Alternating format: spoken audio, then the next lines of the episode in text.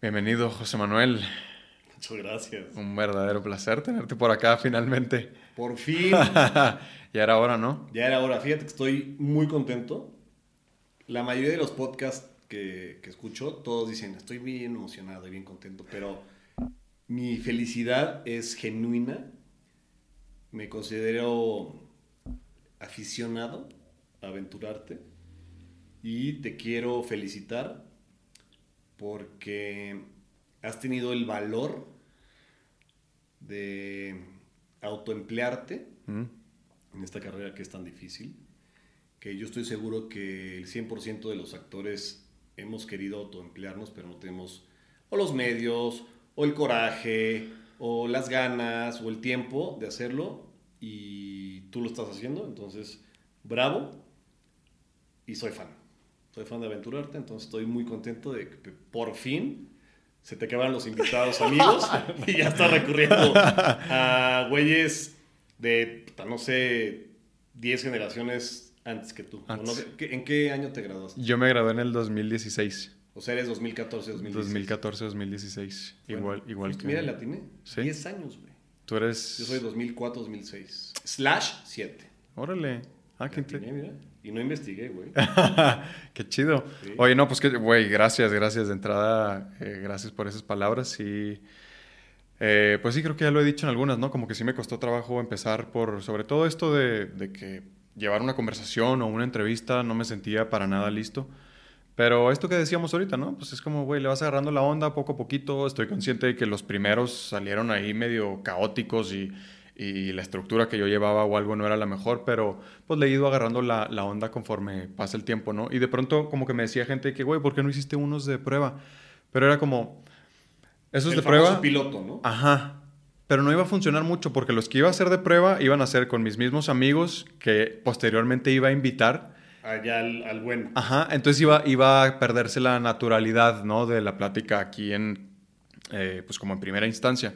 Entonces dije, me tengo que, eh, ni modo, perderle el miedo al ridículo claro. y que los primeros salgan, pues como tengan que salir y ya iré. Es como el teatro.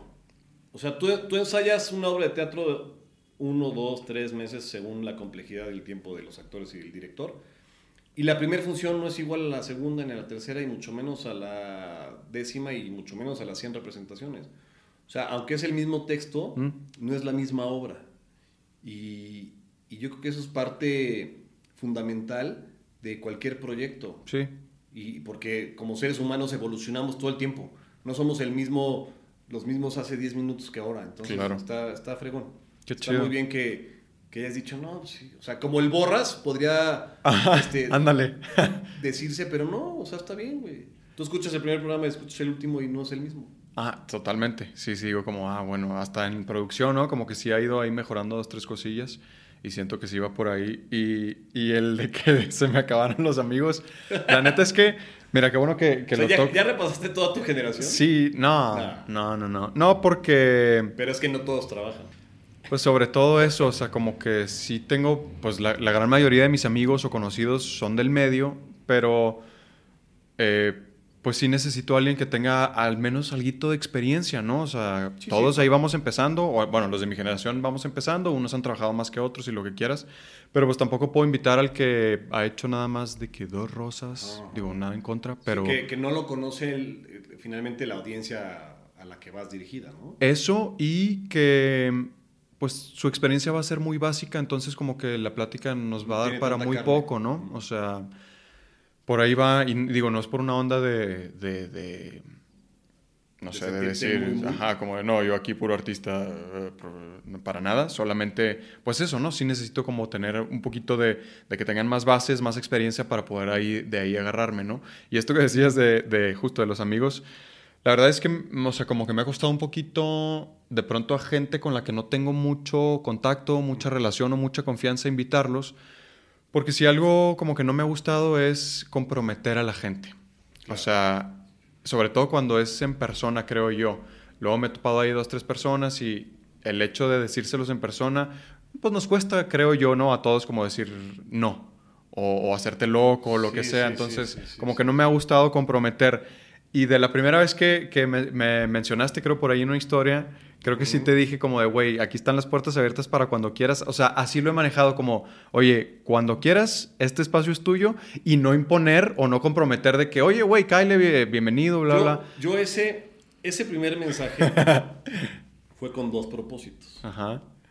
El primero, apoyar a mi tocayo, Ajá. a José Manuel Sí, sí, sí.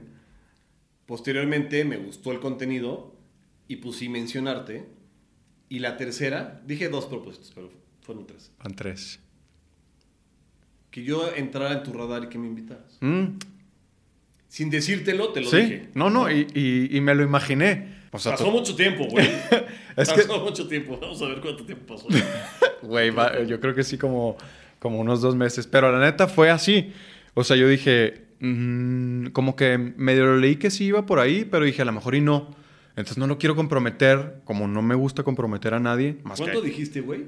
como dos meses. No mames. ¿Más?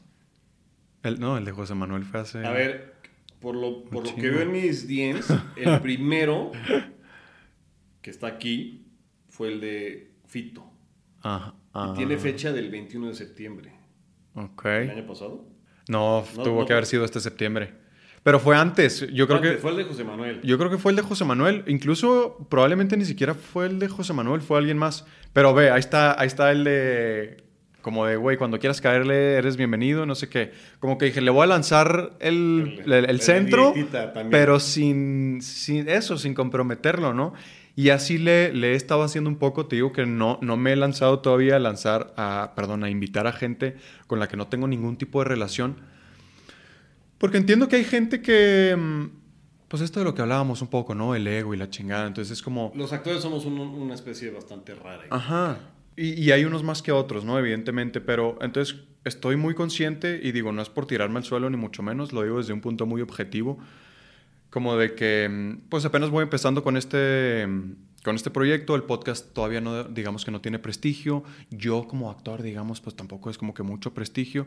Entonces sé que alguna gente va a decir como de, ¿Y este güey qué? Ajá, como de, no. Entonces por eso no me he tirado a, a- a- no me he puesto a tirarle a gente como que no, con la que no tengo contacto, te digo, ¿no? Y con la que medio me voy lanzando así como contigo, es como despacito, te medio invito, pero sin comprometerte, no, no te sientas eh, como, co- que se sienta como muy invasivo, pues, ¿no?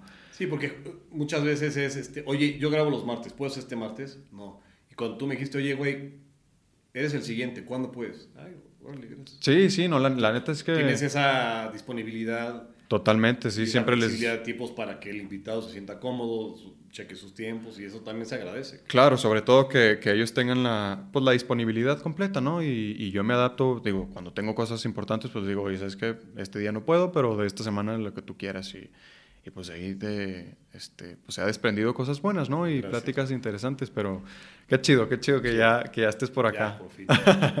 Oye, Lechuga, este, mira, esta, esta pregunta la acabo de incorporar, creo que está buena.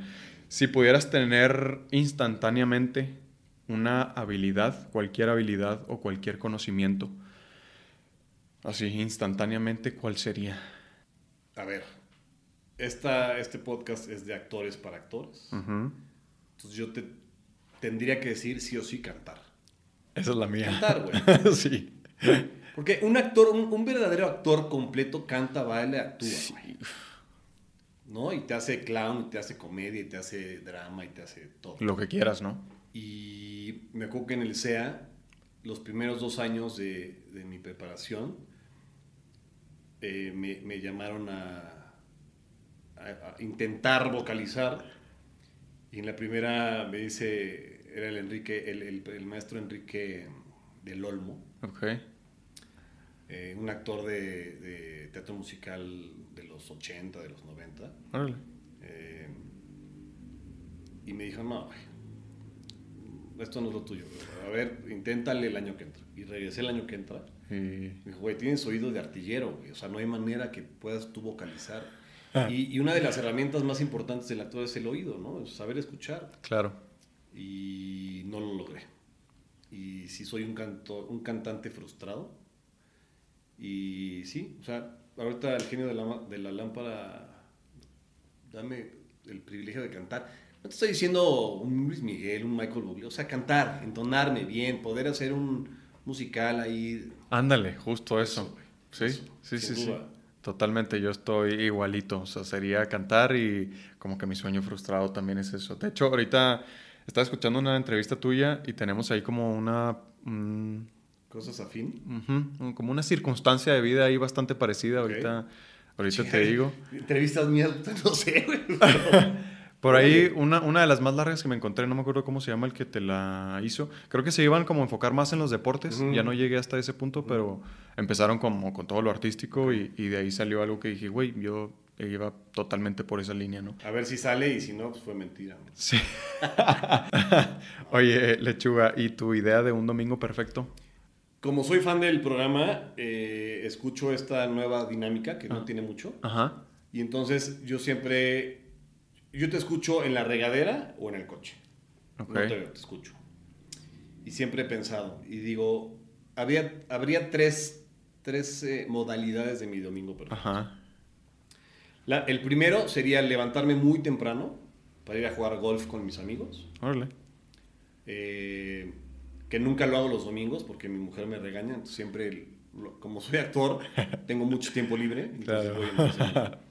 Entonces sería este domingo muy temprano con mis amigos, un forzón interesante, divertido, jugar, acabar a la una o dos de la tarde y encontrarme con mi familia y comer ahí. Mm. O regresarme a mi casa y unas... Bueno, no, esa.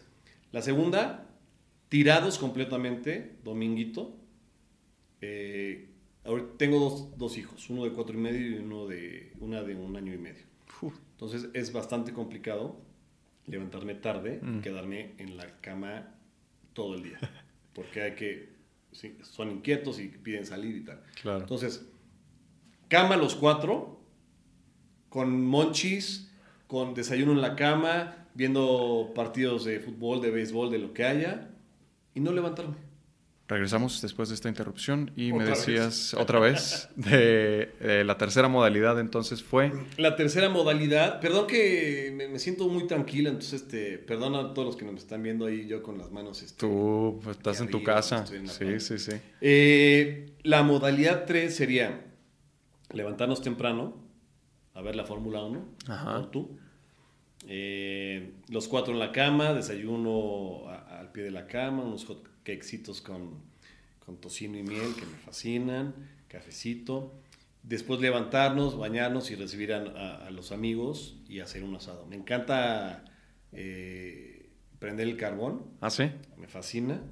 Y no soy tan eh, de invitar gente a mi casa, pero la gente que invito me encanta atenderlos bien. Entonces yo estoy pegado al asador, yo sirvo, yo como ahí, nunca me siento, platico, cheleamos este, y, y nos divertimos. Entonces sería como mi tercera modalidad. ¿Cuáles son los básicos de tu asador? Los básicos, eh, no pueden faltar los chiles. Ajá. Hago unos chiles toreados impecables, se cagas. Hago un guacamole picosito también. Mm. Y yo siempre compro chorizo argentino, Ajá. pimientos, cebollitas. Mi esposa es de Torreón y en Torreón eh, eh, hacen unas costillitas muy delgadas que, o sea, vuelta y vuelta y vámonos para adentro. Entonces Ajá. es como la botana Ok. y ribeye. Uf, Ribeye no puede faltar. ese es el bueno. Choricito argentino. Ah, y hago unas, esas se las aprendí a mi compadre Juan Diego Covarrubias. Él le llama encremadas, Ajá. que es eh, tortilla, crema y queso, a que se hagan tostada, tostada como un volcán. Como el volcán, ajá. Y, y la crema le da otro, Mm. otro sabor y otra textura. Entonces, normalmente hago, fileteo yo la carne y les, les la dejo al centro, entonces cada quien agarra su, su pedazo y come, y, pero normalmente hago como la tostada campechana, que es el ribeye y el chorizo argentino mezcladito encima del queso y, del, y de la crema y mis chiles toreados y bueno, Su embarradita de guacamole y su vámonos. guacamolito picoso y la gente queda fascinada. No me sabía esta de la crema, fíjate, suena bien. Prueba algún día. ¿Y queso? qué- ¿Cuál? Queso manchego. usar? ¿Manchego? Yo, yo compro uno, el, el Monterrey Jack, Ajá. y queda perfecto. Con eso queda. O sea, cre- una embarrada de crema toda la tortilla y sus rebanadas, sus rebanadas que cubra la misma Claro. y que se haga durita. Puta, Qué rico. deli. Luego nos aventamos una, Ah, una buena Con el carnita. fito y con el Sí, sí, sí. Sí, este, digo, ahí, pues ustedes han tenido varias, ¿no? O no sé si... Sí, cuando jugábamos fútbol juntos, este, como una vez cada, de vez en cuando, nos Sí, quedábamos armaba. después de jugar, había asadores en, el- en los campos y ahí armábamos la, el asado y luego en, en casas de alguien. Qué rico. Sí, delicioso. Oye, Me encanta. Sí, sí, sí, es que es, es como el plan del domingo, ¿no? Muy ideal. Así, véngase una Sí, buena sí, comida, un buen asado y con eso cierras la semana. Y luego, cuando sabes que fue un buen asado, es cuando te metes a bañar y la primer, el primer chorro de agua que te cae, sale desprendido el olor al carbón. sí, Dices, "Es- fue, fue genial. fue genial, fue un buen domingo, sí, claro. Oye, Lechuga, ¿dónde naciste? Nací eh, aquí, en el Distrito Federal, hoy CDMX. Hoy CDMX. Para los que no, no nacieron este, eh, en la década de los... O sea, los que son de los 90 para acá, aunque el CDMX no tiene tantos años, era el DF, México DF, Distrito Federal. Entonces, nací en el Distrito Federal un 10 de agosto del 80 y a los 8 años nos fuimos a vivir a Puebla por temas de trabajo de mi papá. Y ahí me, ahí me hice. O sea, ahí eh, pues empecé la primaria. Creo que a lo mejor hice un año de primaria aquí en México. Ujú. Y después eh, toda mi primaria, secundaria, prepa y una carrera trunca las hice en Puebla. Entonces, mu- mucha gente en Televisa cree que soy poblano. Pero no, la realidad es que soy ¿Estuviste entonces hasta qué edad allá? Estuve de los 8 a los 23. Estuve, si mi memoria no falla, 18 años más o menos. Eh, y luego me regresé al CEA. Y ahorita llego, llevo 20 años. 20 años ya acá. Cumplo 20 el, el año que entra. Ya estamos a nada. Lo que decíamos, ¿no? Que ya tienes, o sea, sí tienes ya más tiempo acá en México De que, que en Puebla. Es correcto. Porque de alguna manera eh, mis raíces capitalinas me, me decían, güey, tienes que regresar, tienes que volver. Cuando veníamos a ver a mis abuelos, era un martirio porque eran dos horas, bueno, realmente la carretera son 45 minutos de carretera de, de caseta a caseta, son 45 una hora, pero era otra hora atravesar la ciudad. Y eso nos fastidiaba y éramos Sí. chiquitos, y entonces inquietos en el coche y tal. Pero una vez que me, que me instalé en México me fascinó y, y pues aquí están mis raíces y me llamaron y soy feliz en, en la CDMX ahora. Es una buena ciudad. Muy cañón, caótica, pero yo soy, yo soy un poco caótico, entonces nos complementamos bien. Órale, eso es, eso es bueno, ¿no? No padecerla. Sí, sí, sí. Y entonces, ¿te viniste directo al CEA? ¿o Me vine que- directo al CEA porque yo entré a estudiar diseño y producción publicitaria. Ok. eh, que era una carrera nueva en, en esa universidad, en la UPAEP, Univers- Universidad Popular Autónoma del Estado de Puebla, Mm. las Águilas UPAEP. Pero había materias que no me gustaban, la mayoría, las teóricas y las prácticas, sí, y siempre yo fui bien inquieto, y en la prepa, sobre todo, secundaria y prepa, en el colegio en donde estaba, eh, pues hacían la famosa kermés. Y en las kermeses, siempre, todos los años, eh, hacíamos la fonomímica.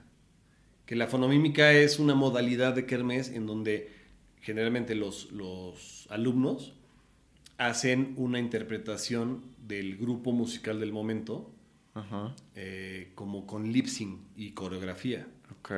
Entonces, pues, ta, bailé Cabá, bailé OV7, bailé Caló, bailé Los Ángeles Azules.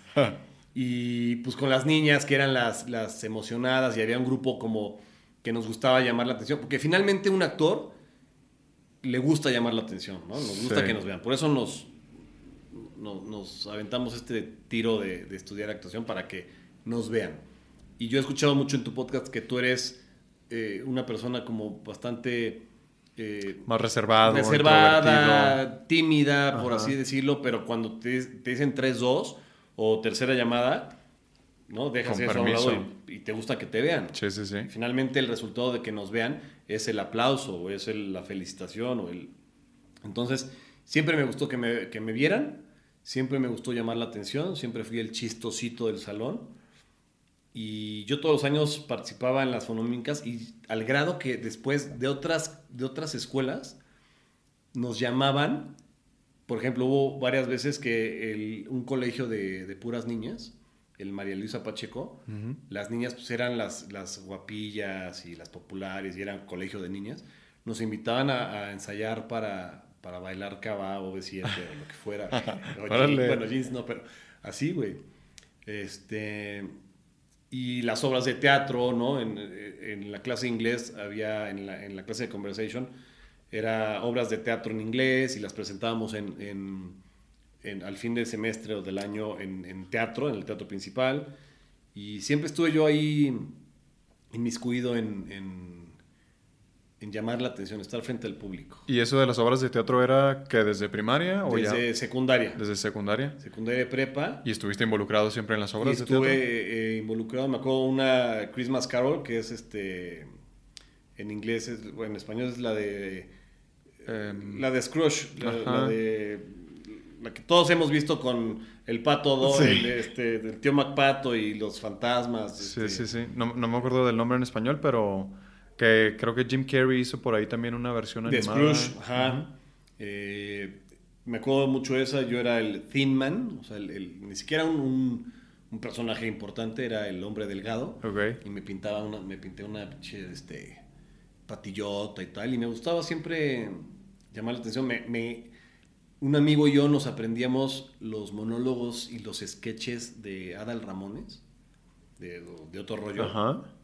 Y los empezamos a decir en medio de una clase o en el recreo y éramos la sensación. Y Órale. luego ya en secundaria, o más bien, creo que prepa, eh, proyecto de, de química, ¿no? Entonces, explicar la transmisión de calor por conducción, por fricción, por radiación. Y entonces, graba- me acuerdo perfecto que grabamos, grabamos un video y de una manera como de sketch cómico y explicábamos lo que era la, la, por ejemplo, la, la- la- la- la- el, el calor por conducción. Y entonces salíamos conduciendo y puta, qué calor, cabrón, ¿no? Este, y luego calor por radiación, escuchando el radio, o sea, pendejadas de esas. Este, Pero con, con mucha creatividad. creatividad pues. y que nos divertíamos. Ajá. Entonces, siempre estuvo ahí como inquietante en mi ser estar arrancándole risas y sonrisas a la gente. Mm. Y cuando me meto a estudiar eh, DPP, me di cuenta que no era lo mío, cabrón. O sea, en una, chécate, güey, en una clase de lógica saqué menos tres, güey. Ah, cabrón. ¿Cómo es eso, no? Está madre, güey. Es posible. Si no contestabas correctamente, era una pregunta no contestada. Por lo Ah. tanto, era un tache. Ok. ¿no? Entonces, de 10 preguntas, si no contestabas una, tenías 9. Y en base a los 9, ya te calificaban. Tu Tu, tu calificación máxima podía ser 9. Ok. Pero si contestabas una que no te sabías mal, te restaba, güey. Ah. Entonces fue menos un tres. tres, güey. Y había materias que no, que no me llamaban la atención, como de mucha teoría. A mí me gustaba lo práctico y lo, Mm. y lo imaginativo y lo creativo. Y en ese inter de la carrera, o eh, antes o después, me invitan a modelar. Yo trabajaba en, trabajé en Zara y en CNA, esta tienda CIA. Sí, sí, sí. Y no sé cómo llegó una niña que me invitó a modelar y yo, yo dije, ok, ¿por qué no? Porque hay un antecedente en el que yo, por decir que no, por miedo a lo desconocido y tal, eh, no me vine a México a probar eh, suerte en el fútbol. Y entonces me quedó muy marcado el, el- el decir sí a todo y probarlo. Y si no te gusta, pues ya lo probaste y dices, ok, no me gustó. Claro. Y entonces me quedó como esa lección muy clara y me invitan a modelar, a hacer unas fotos y dije que sí. Eh, en ese entonces yo estaba más delgado, este, menos jodido que lo que estoy ahorita. Y me gustó, y luego una agencia en Puebla de, de, modelaje me invitó a pertenecer ahí, pero como yo no, nunca fui el más mamado ni nada, o sea, estaba yo delgado y tal, eh, no hacía, pon tu traje de baño, no hacía, mm. pero hice un par de, bueno, algunas pasarelas, y este, esta agencia que es de Hans Mesa, que era como el el fashion designer y el fashion todo de Puebla. Tenía su agencia y hacía eventos locales y hacía performance y hacía como que fue un revolucionario en, el tema de, la moda en, un estado de la provincia. Mm.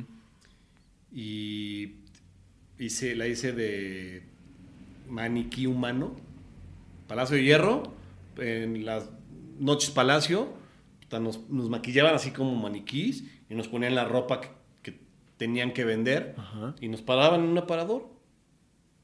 Y entonces, pues la idea era que a lo mejor de pronto nos moviéramos y yo pues me salía un poco como del script y, asustaba a la gente y jajaja ja, ja, y entonces vengan a ver a los maniquís y entonces caminábamos y nos poníamos, o sea, como este tipo de, bromas que salen en redes, así, güey. Y luego me acuerdo perfecto que fue cuando me decidí a venir a estudiar o sea, para cuando empezaste en el modelaje tenías que 17, 18? 17, 18 más o menos. Ok. Eh, ¿Y te decidiste entonces ya la actuación? Sí, porque contratan a, Hans de una empresa suiza que es como Jafra, que es venta de cosméticos por catálogo. Se llama Oriflame. Ajá. Eh, lo contratan para su comida anual de fin de año y donde premian a las vendedoras y tal. Mm.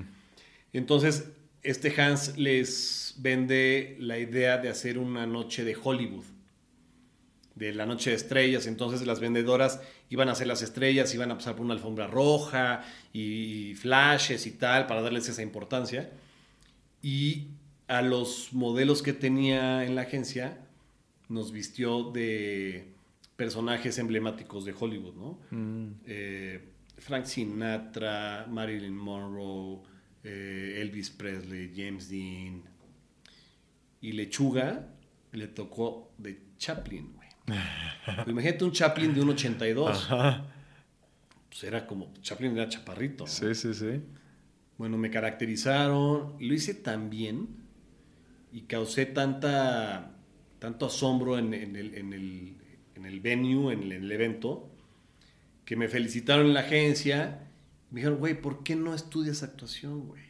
Ya sabían que no estaba yo tan contento en, la carrera. Mm. ¿Por qué no estudias actuación? ¿Por qué no te vas a hacer casting al CEA o al CEFAT o a México, güey? O sea, tienes todo el potencial para ser un buen actor o un buen comediante. Y aunque me gustaba, yo decía, no, güey, pues es hobby, güey. Porque de alguna manera yo estaba educado eh, de, la, de la forma más antigua en donde al ser hombre tienes que ser la cabeza de familia y tener una carrera y tal. Y como Una carrera de verdad, ¿no? De verdad. Como nosotros tuvimos una, un evento bastante desafortunado con mi papá. Mi papá era banquero, era director de Banca Serfín y entonces lo ascienden a, un tema de, de llevar Puebla, Oaxaca, Tabasco y Veracruz, una cosa así. Y lo meten a la cárcel por un tema de fraude, que mm. él fue chivo expiatorio con otros seis eh, banqueros. Entonces tuvimos seis años sin papá, o sea, con un papá recluso, y mi mamá se partió en mil pedazos. Y entonces yo creo que mi mamá tenía como que ese miedito de, de que mm. yo pudiera no ser suficiente para mantener una familia o tal. Entonces decido irme venirme a hacer una audición y cuando, cuando me aceptan, yo ya me había dado de baja de la escuela y creo que no sabe mi mamá. Mm. La típica, ¿no? Sí, sí. Porque yo ya estaba en la agencia y entonces vine a hacer el casting y cuando le doy la noticia a mi mamá, ya que me aceptaron, yo trabajaba en Sara. Vengo a hacer el casting, entrego mi foto, me llaman a la segunda etapa esto creo que no lo has platicado para la gente que, nos está escuchando, nos está viendo. la etapa de castings del SEA son dos. Ajá. Es en- llenar una solicitud y entregar una foto. Entregar tus fotos. En Televisa, a mí me tocó venir a Televisa Ah, lo hiciste aquí en México. en el foro 2 o en el foro 1. Sí. Foro enorme. Muchas sillas formadas. Sí. Varios tablones con varios sinodales. Entre los sinodales estaba el señor Co. Mm. Yo nervioso, lleno mi solicitud, dos fotos ahí muy pedorras, de a lo mejor que las, de las que me habían sacado en, en- en este Dentro eh, del modelaje. momento del modelaje que tuve. Y me hago perfecto que el señor Co se me queda viendo y me pide quitarme los lentes. Y me pregunta si yo podría trabajar sin lentes. Y le dije que sí. Me fui. Y nos vamos a modelar a Tabasco. Un desfile de una diseñadora muy famosa de- en Tabasco, Tete Rosado. eh, vestidos de novia y de noche, y nosotros de frac y de smoking, y de, como de novio. En ese desfile estaba Marisol González. Todos la conocemos, muy guapa, de lagunera, y que ahorita está, bueno, estuvo mucho tiempo en deportes y Sí. conductora y tal. Este, ella desfiló y todos me, me preguntaban qué, había pasado con el SEA, que si ya me habían llamado. Y les dije que no. Y ese día en el teatro me entra una llamada de Martita, que todavía es- está trabajando en el SEA, Ujú. para decirme que me habían elegido para las audiciones. Mm. Ya Para- la audición eh, como un casting Sí, ya más formal. más formal. Que es esta la segunda etapa, ¿no? De la que hablabas. En la que ya te piden como que improvisar, y leer y te Sí. ven y tal. Y yo súper emocionado y creo que fue ahí o me esperé hasta que me eligieran para decirle yo a mi mamá Mm. que ya no estaba estudiando la carrera y que me iba a ir a, a Televisa. güey. Y fue de los momentos más, yo creo que indignos para mi mamá, porque y me, me- me reprochó que cómo era posible que yo no fuera a tener una carrera normal y que qué le iba a dar a la familia que pudiera tener en un futuro. Lo cual tenía razón, mamá. Tenía razón porque es una ¿Por qué no carrera... me insististe? Puta madre, es una carrera bastante jodida, complicada, hermosa, pero complicadísima. Sí, y sí. entonces me vine al SEA, güey. En el SEA leí más que en toda mi primaria, secundaria, preparatoria y carrera trunca Juntas. juntas. Yo decía, güey, y me gustaba. Sí, sí, sí. Porque realmente es lo que quería, güey. Cuando la primera etapa, cuando te ha de haber pasado a ti, cuando vienes de fuera, vienes a un lugar que no conoces, vienes a un lugar en donde no conoces gente, que empiezas a, a conocer apenas, güey, la primera semana fue horrible, güey. O sea, yo de las 8 que empezaban las clases a las 6, que fue mi última clase el primer día, se me olvidó, güey. Yo estaba en un sueño, descubriendo y viendo y tal. O sea, ¿no recuerdas ese día? Lo recuerdo bien. Ah, ¿qué fue lo que se te olvidó?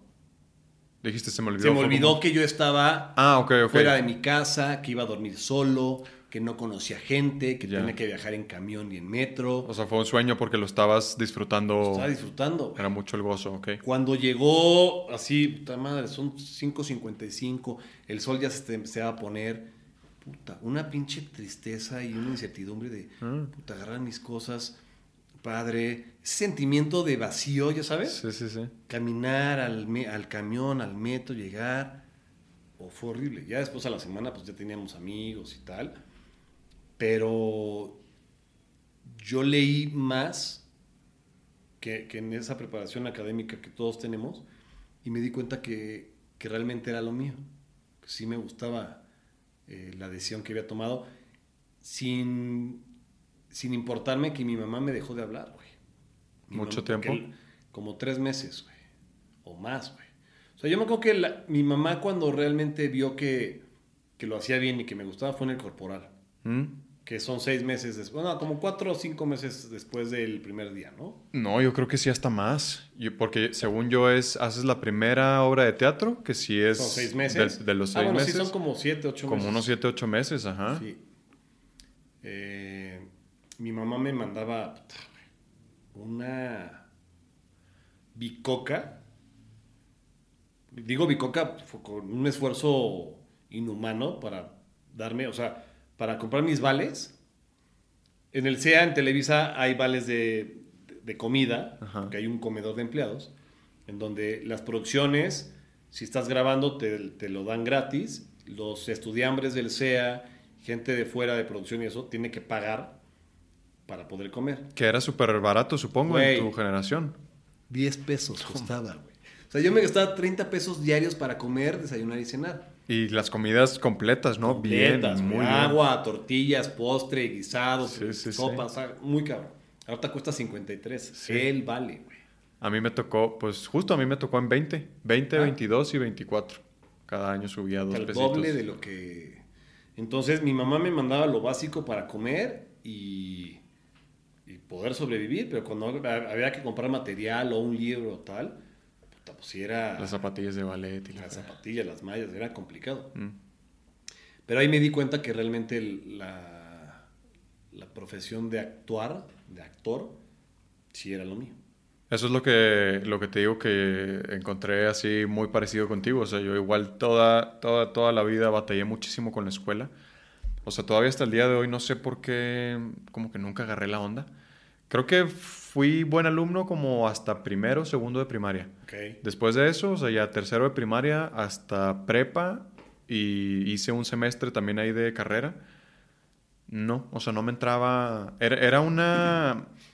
Era demasiada la falta de interés. Ajá. O sea, te digo, eso es lo que todavía no entiendo hasta el día de hoy, como de, güey, ¿por qué ya en prepa ya estás más grandecito? Claro, ya Ni nunca sabes. agarré la onda como de decir, está bien, güey, ya lo hago por salir a él, por, por que ya no me cagoteen mis papás y por... Sí, por cumplir las expectativas de alguien más, no las tuyas. Exactamente, pero no, nunca lo agarré. O sea, de plano era como, es que no me interesa. O sea, no me interesa, no quiero saber en qué año sucedió esto. Claro, pues yo decía, ¿para qué me va a servir la fotosíntesis? güey? Exactamente, la, la O sea, fórmula química del bromo y... Sí, sí, sí. ¿Cómo Despejar no? una ecuación, güey, no. O sea, ¿por qué? Lo básico, ¿no? Este, gramática, ortografía, Mm. un poco de historia del lugar de donde vives, de donde naciste, y ya, güey. Pon tú, ¿no? Reglas básicas de civismo, pero, Ajá.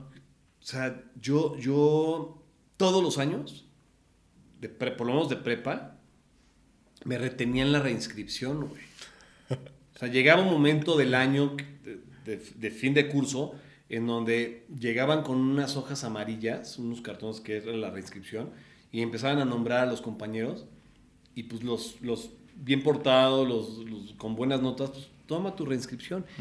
Todos los años, o sea, puede ser que nueve años seguidos, que, son, que comprenden secund- eh, primaria, no, entonces más, Seis, primaria seis, otros Tres tres, o sea, secundaria. 12 años, no, ponle nueve, güey.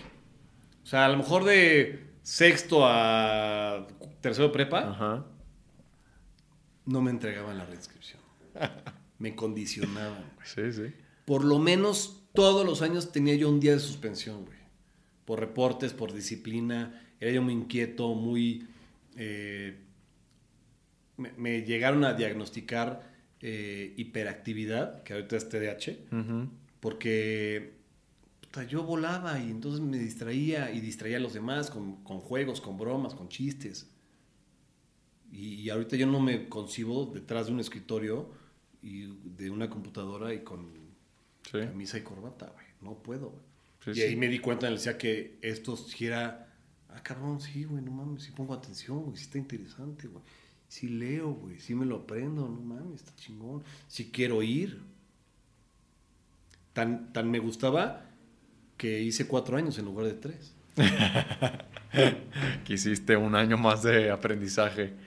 Sí, pero yo igualito, o sea, la historia de mi vida, haz de cuenta, toda la vida, al menos un día de suspendido, muy inquieto, muy esto, falta de interés, no hacía nada. Y llegué al CEA y fue como, ah, caray, o sea, como que, y vi que en la entrevista decías que no, no perdiste lo inquieto, ¿no? Y, y más que siento yo que, pues justo en la actuación se da mucho el juego también, entonces, pues no podías dejar de lado tu, tu, este, sí. Inherente necesidad de estar, este, Llamando la atención. y jugando y bromeando y lo que sea, ¿no? Más que se, se presta mucho en la actuación, pero ya con un interés de aprender, ¿no? Y, y- y de, pues, aplicarte y y de saber. aprovechar esa inquietud. Mi primer evaluación, que fue a los tres meses de entrar al Ujú. me dijeron, nos tienes hasta la madre distraes mucho a tus compañeros, juegas mucho, pero no sirves. Bájale dos rayitas. Mi primera evaluación, pero no me corrieron. Ajá. Y en esa primera evaluación corrieron a tres. Pero a mí no. Y así anduvieron todos los años, güey. Hasta que llegó el tercero y me corrieron. Mm. Por inquieto y por desmadroso y tal. Y las palabras del señor Cobo fueron, vete a echar todo el desmadre que quieras a tu programa, porque yo ya trabajaba en ese entonces. Y en, en noviembre, en diciembre, vienes a hacer casting y entras al taller Ah, para que acabes tu, tu formación, porque yo ya tenía dos años y medio, o sea, me faltaban seis meses para terminar. Y dos semanas antes de comenzar mi obra de teatro, me corrieron. No lo sufrí tanto porque yo ya trabajaba. Sí, como quiera dices. eh. Pero sí, sí, en mi cabeza estaba claro que yo tenía que terminar y, y terminar en una placa eh, en el sea que me avalara eh, mi curso de actuación finalizado. Claro, los tres años, ¿no? Los tres años. Y así fue y no me arrepiento. Y yo, a toda la gente que, que me pregunta o que sale el tema, aunque no se vayan a dedicar a actuar, yo les recomiendo que tomen un curso de actuación. Sí o sí, porque es la mejor terapia que puede uno tomar para encontrarse a sí mismo, para reconocer errores, eh, monstruos, Complejos. sombras, complejos, todo. güey. Sí. O sea, es una super preparación porque pues trabajas, tu herramienta es, eres tú y tu cuerpo. Sí, totalmente de acuerdo. Eso me decía Saide también, como de, güey, yo recomiendo ampliamente que la gente al menos un cursito para Curso, que te descubras un poquito más. Y de niño y adolescente, o sea, eras muy desmadroso y todo esto, pero em, eras igualmente extrovertido, te costaba siempre. Siempre. O sea, porque yo era, y te digo, igualmente desmadroso y echaba mucho cotorreo en clases y todo, pero una vez que agarraba confianza, es decir, si me sacabas de mi salón, de mi círculo de confianza, muy, muy reservado. Bueno, justo un poco, ahora que, ahora que, que toques el tema y que me echo para atrás, fui yo muy tímido con las niñas. Mm, Hubo una, epa- Sí, me una, etapa en la que era yo muy tímido con, con- con el primer approach y con, con los niños que no conocía. O, por ejemplo, íbamos a jugar fútbol a otra escuela y entonces, puta, pues a lo mejor veías a un güey más grande o más rudos. Entonces, como que te achicabas, pero ya después, con un ápice de confianza o de interacción, me soltaba. ah, Eh, jugaba yo mucho, eh, eh, siempre fui muy imaginativo, muy creativo, entonces este, con un grupo de amigos que, que ya no veo a uno, al otro sí tengo ahí eh, contacto y es un diseñador muy chingón, inventamos nuestra, nuestra marca de juguetes, güey. Como tipo He-Man, G.I. Joe, se llamaban Ajá. Danger, y entonces este, dibujábamos nuestros personajes y soñábamos con que íbamos a ir a Mattel para venderlo. Ah. Pero estoy hablando de quinto de primaria, güey. Ah, sexto, o sea, ok. chiquitos, güey. Dibujábamos y, y, y- y la, y la fregada. Entonces, este, sí, siempre fui como muy inquietito en ese sentido de, de descubrir algo más de lo que tenía yo ahí, güey. mm, ¿Sabes? sí, sí, sí. O sea, yo podía ver esa maceta, pero tenía que escarbar para ver qué había dentro de la maceta, no nada más ver los bambús. Ok, mucha curiosidad. Mucha, mucha, Ah. mucha, mucha. A mí eso, no, fíjate, creo que me faltaba mucho de niño. No digo, y hasta la fecha, de hecho, como que...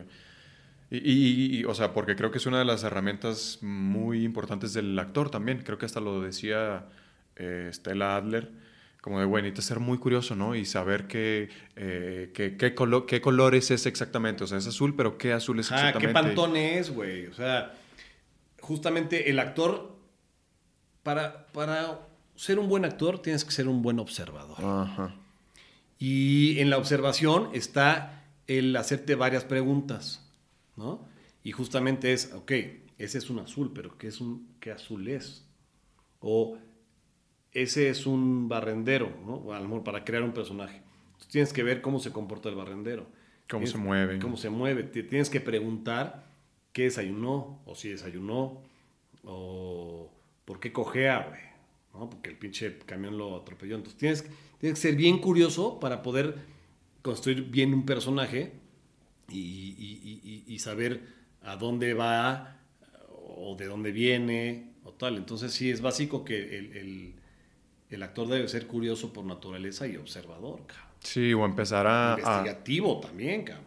Empezar a trabajar mucho eso, ¿no? O sea, creo que incluso me pasaba un poco de lo que hablábamos, como con los primeros eh, episodios aquí del podcast, me, me, faltaba como esa curiosidad, ¿no? De, a ver, güey, desprende más preguntas que, que, que, necesitas saber del actor, del director, del Chismoso, güey. ¿Por qué, güey? Claro. Porque de ahí, exactamente, es de donde desprendes la, la construcción del personaje completamente, ¿no? Oye, y en este, en lo que estabas eh, trabajando, perdón, ya en tu último año del SEA, ¿qué, ¿qué fue? ¿Qué fue tu primer trabajo? Mi primer trabajo fue un... Mi primer trabajo fue un episodio que después se convirtió en varios de, no sé si fue Incógnito con Facundo o Toma Libre, que es antes. En el cual Facundo hacía bromas y cámaras escondidas y tal, y sketches.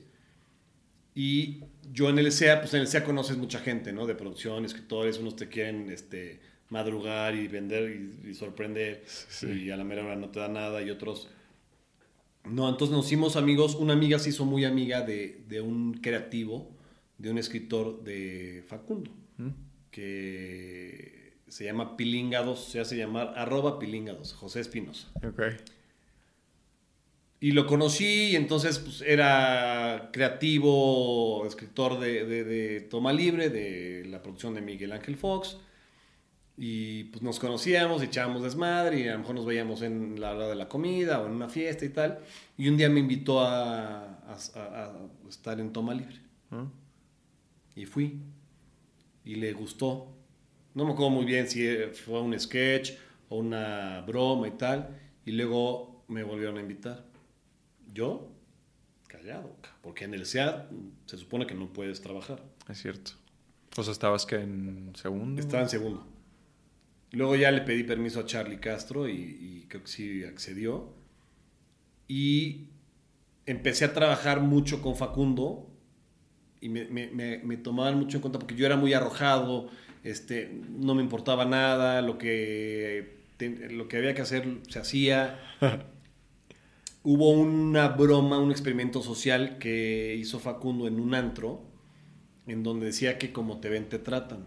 Entonces la premisa era, ir de menos a más a ver en qué punto me dejaban entrar.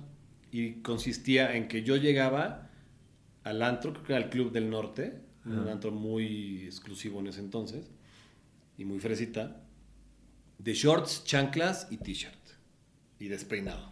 pues evidentemente no entré. Vámonos. Y luego, cinco minutos después, ya llegaba yo con pants.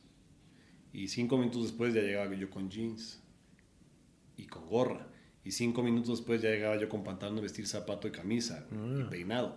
Hasta que me dejaron entrar. Obviamente no me dejaron entrar porque se dieron cuenta que estábamos grabando y nos corretearon y nos querían quitar el material.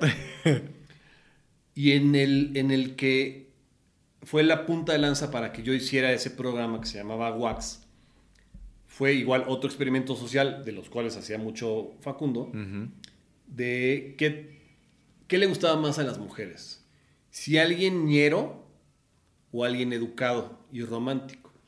nos fuimos al Asha, a la puerta, a la cadena del Asha, un, antro ahí en San Ángel, medio rasposo. Y llegaba yo con una...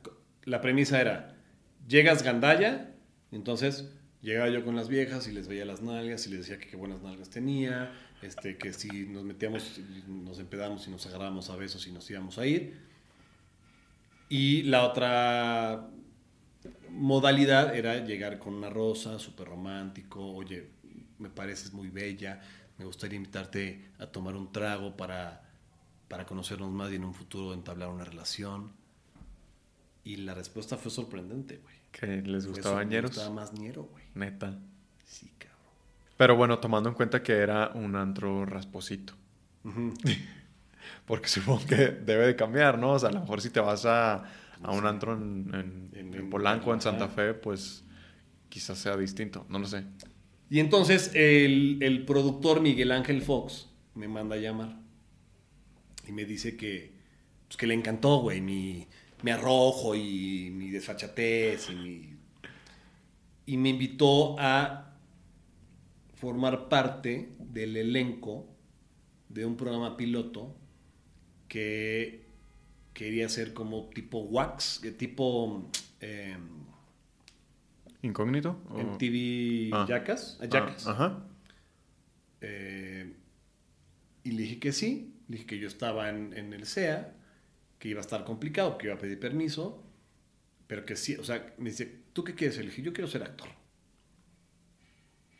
Pero pues, la oportunidad de trabajar en conducción es, una en un millón, en- estando en el SEA, que la tomaba. Y entonces a mí me causó mucho conflicto, y se lo comenté a mi maestra Claudia Elisa Aguilar, ¿Mm? de actuación que yo no quería, o sea, fíjate, toda mi vida fui desmadroso y fui el payasito de la fiesta y se reían de mí y conmigo y a mí me valía madres. Y cuando me dan la oportunidad de hacer eso ya a un nivel profesional en televisión en México, me conflictué porque yo no quería que la, la gente en Televisa que me fuera a dar chamba me catalogara como eso, güey. Y entonces le dije a Claudia, a ver, Clau, es que me están ofreciendo trabajo de conducción, de, de- de echar desmadre, pero yo vine aquí para estudiar actuación, para ser actor. Siempre me dijeron que yo tenía una vis cómica muy elevada, que es, es- es verdad y creo que está bien, pero al ser actores, pues trabajas con tus sentimientos y con tus y puedes hacer reír, como hacer llorar, como ser serio, como, ¿no? Entonces ese era mi conflicto y, y dije, yo no quiero que, que los productores me cataloguen como, como un desmadroso, como Facundo, como Mar Chaparro, que estaba de moda en ese entonces, porque yo quiero ser actor. Me dice, lechuga, tú eres actor, tú te estás preparando para actuar, para ser actor, y lo haces bien.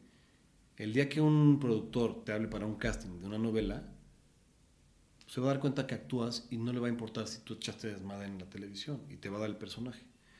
Pero también los, los productores que necesitan hacer contenido de desmadre van a saber que tú eres un güey que sabe echar desmadre. Claro.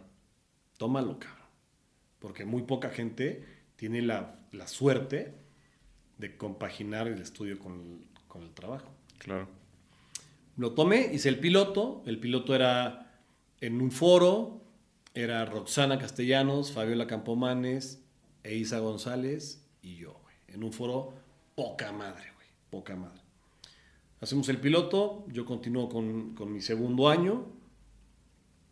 Y a los nueve meses, mismos en los que yo olvidé ese piloto, me hablan y me dicen que está aprobado, güey el proyecto.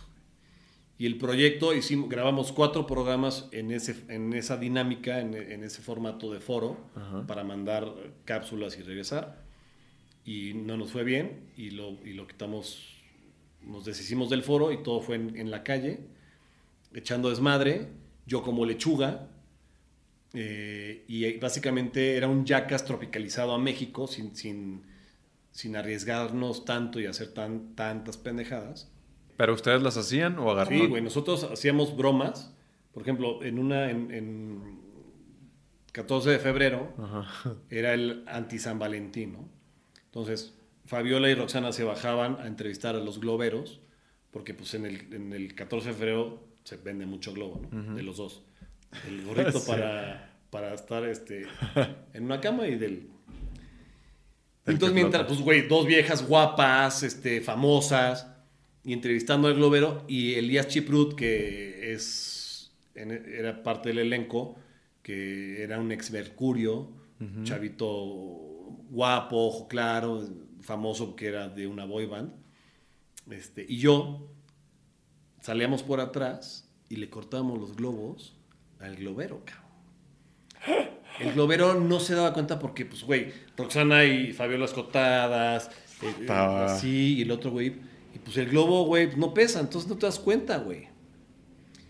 Eh, yo, yo llegaba con un ramo de flores, de rosas, nos fuimos al, al centro de Tlalpan, eh, y buscaba parejas y les preguntaba a los hombres si ya primero que qué eran, ¿no? Si eran novios, esposos o estaban saliendo. Y les preguntaba si él les había regalado algo a, la niña. Y cuando me decían que no, que sí, yo les ofrecía como regalo para ellas el ramo de flores. Entonces, cuando ellos lo tomaban para regalárselo, yo les daba un beso en la boca a las niñas. Y me corretearon y me pegaron. En Navidad eh, me fui a- al metro, no me acuerdo qué metro fue, a la salida de un metro en diciembre. Y entonces este, la gente que iba con, con- con sus bolsas de regalos en las manos, yo llegaba a Gandaya a querérselos quitar porque yo no tenía dinero para comprar los regalos y que pues, me, me los tenían que dar, güey. Me treparon a una patrulla, güey. Sí. Me, me- me revolqué con un güey porque no se dejó. güey.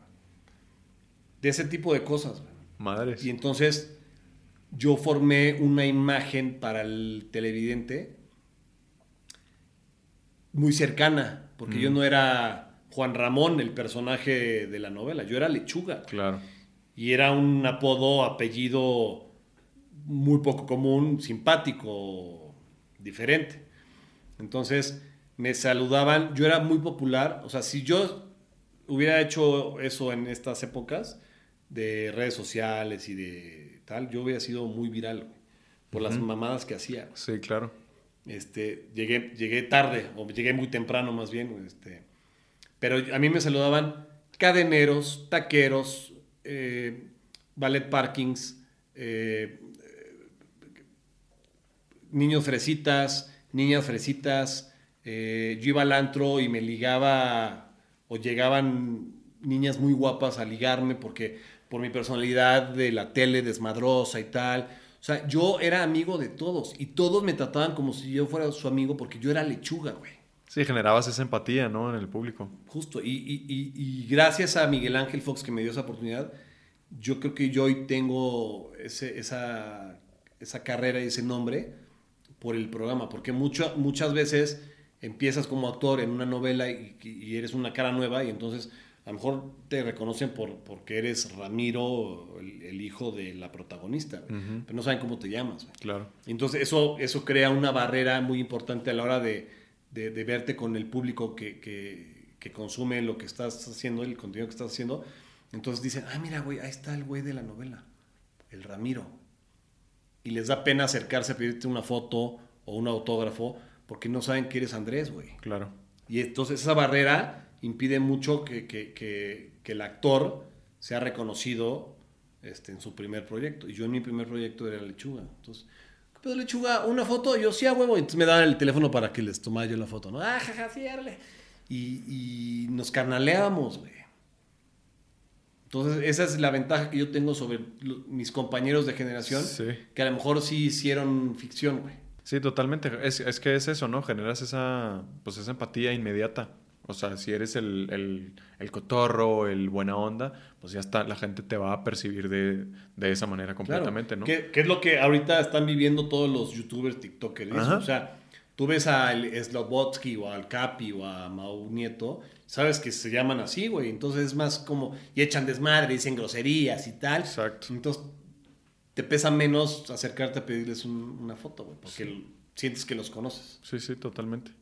Oye, y después de estos años, entonces, eh, ¿qué sería algo que, pues algo que le hubieras dicho a Lechuga, por ejemplo, de primer año del SEA? O algo que te hubiera gustado que te dijeran de la carrera. que no la cague. Que yo cometí, creo que un error muy grande, que fue renunciar a una producción Mm, por, por darle por su lado a una persona, a una novia, que ya no es parte de mi vida y que yo creo que, que gran parte de lo bueno o malo que sea mi carrera se debe a eso. Entonces yo le diría, no la cagues, güey. Como enfocarte más en, pues, por En lo que tu- estás en tu luchando, futuro, en tu carrera, güey. Mm, Porque somos jóvenes, somos este, Sí, se te hace fácil. atrabancados y crees que el enamoramiento te va a durar toda la vida y te vas a casar con esa persona y muchas veces antepones lo que quiere alguien más a lo que quieres tú. Totalmente. Yo estaba, yo, yo salgo, o sea, yo fui a la presentación de una novela y un día después voy y le renuncio porque a esta niña no le gustaba que yo fuera a grabar con y me fuera a besar con otras niñas. Y ahí va tu pendejo a decirle, oye, güey, pues siempre no. Mm. Y me eché a la cruz y desde entonces no trabajo con ese güey. No me, ya ahorita ya me empezó a llamar a castings, pero... Mm. Qué fuerte, pues es que son, Sí. son esos... Y son eh, decisiones que puta que no sabes, güey, hasta, hasta tiempo después. Y la bronca es esa, ¿no? Que pues estás joven, como acabas de decir, o sea, eres joven, se te hacen las cosas más fáciles, quizá no tienes tanta mm, conciencia, tanta experiencia, madurez y dices, güey... Tanta necesidad, güey. Tanta porque- necesidad también. Porque cuando somos jóvenes no nos importa comer una lata de atún al día, este, ¿no? Este, no pensamos en el futuro. Ahorita yo soy padre de familia, estoy casado, tengo otras responsabilidades. Claro. Y, y este trabajo es un trabajo muy bonito, pero también muy culero, güey. Sí, puede, te pueden dar la vuelta... muy justo. inestable, ¿no? Este, los actores trabajamos menos tiempo del que no trabajamos. O sea, estamos la mayor parte del año desempleados. Sí, sí, pues el, el freelance, ¿no? O sea, terminas tu proyecto y que Dios te bendiga, porque... Tú eres, tú eres tu producto. Exactamente. Por ejemplo, yo ahorita siento que estoy en un, en un limbo de, de edad. Porque yo tengo 43 años, pero no me veo de 43 años para ser tu papá, güey. ¿Tú Ujú. más años tienes, güey? 30. 30, bueno, no, pero, o sea, no puedo ser papá de un güey de 20 en ficción o en Televisa. Sí, sí. En la vida real sí, pero no como son estereotipos muy marcados y entonces ahorita yo no me veo, si, si me rasuro y me peino, tengo canas, pero no me veo de, no de 43 para el, para el estereotipo que, que manejan en, en- en el melodrama. Sí, totalmente. Creo que yo estoy atravesando más o menos lo mismo. O sea, yo de 30, pues ya no soy el chavito de 23, Ajá, 24, 25. Y te dejas la barba y te ves más grande, te, dejas- te, te rasuras a, a ras y te ves más chavo, pero, Mm. o sea, sí, es bien complicado. Entonces, este, sería eso, güey, no la cagues, lechuga. Y cuando llegaste a tu primer proyecto de ficción, eh, ¿cómo fue tu experiencia? Puta, culerísima, güey. Sí. Culerísima, pero al final buena. ¿Por qué? Porque yo me graduó y mi madrina me, le dice el señor Cobo que, pues, que me eche la mano, que soy muy bueno y la frega, que, que, que me apoye. ¿Quién fue tu madrina? Lucero Suárez. Ah, Y en enero me marcan para un casting de Lucero Suárez. Lo hago y fue en el, en el foro del CEA, güey. Imagínate un casting para una novela en el foro del CEA, güey. Bien raro. Lo hago y me, y me hizo saber que ya estaba yo en, en la novela, que ya era yo el personaje. Pero no me lo dijo, me lo hizo saber. Como a los tres días, o no me acuerdo cuándo, me, me, me confirman que ya soy yo el personaje. Vasco. En una novela que se llama Querida Enemiga, Querida enemiga. con Ana Layevska y Gabriel Soto como protagonistas. Y al final, ella se queda con el antagonista.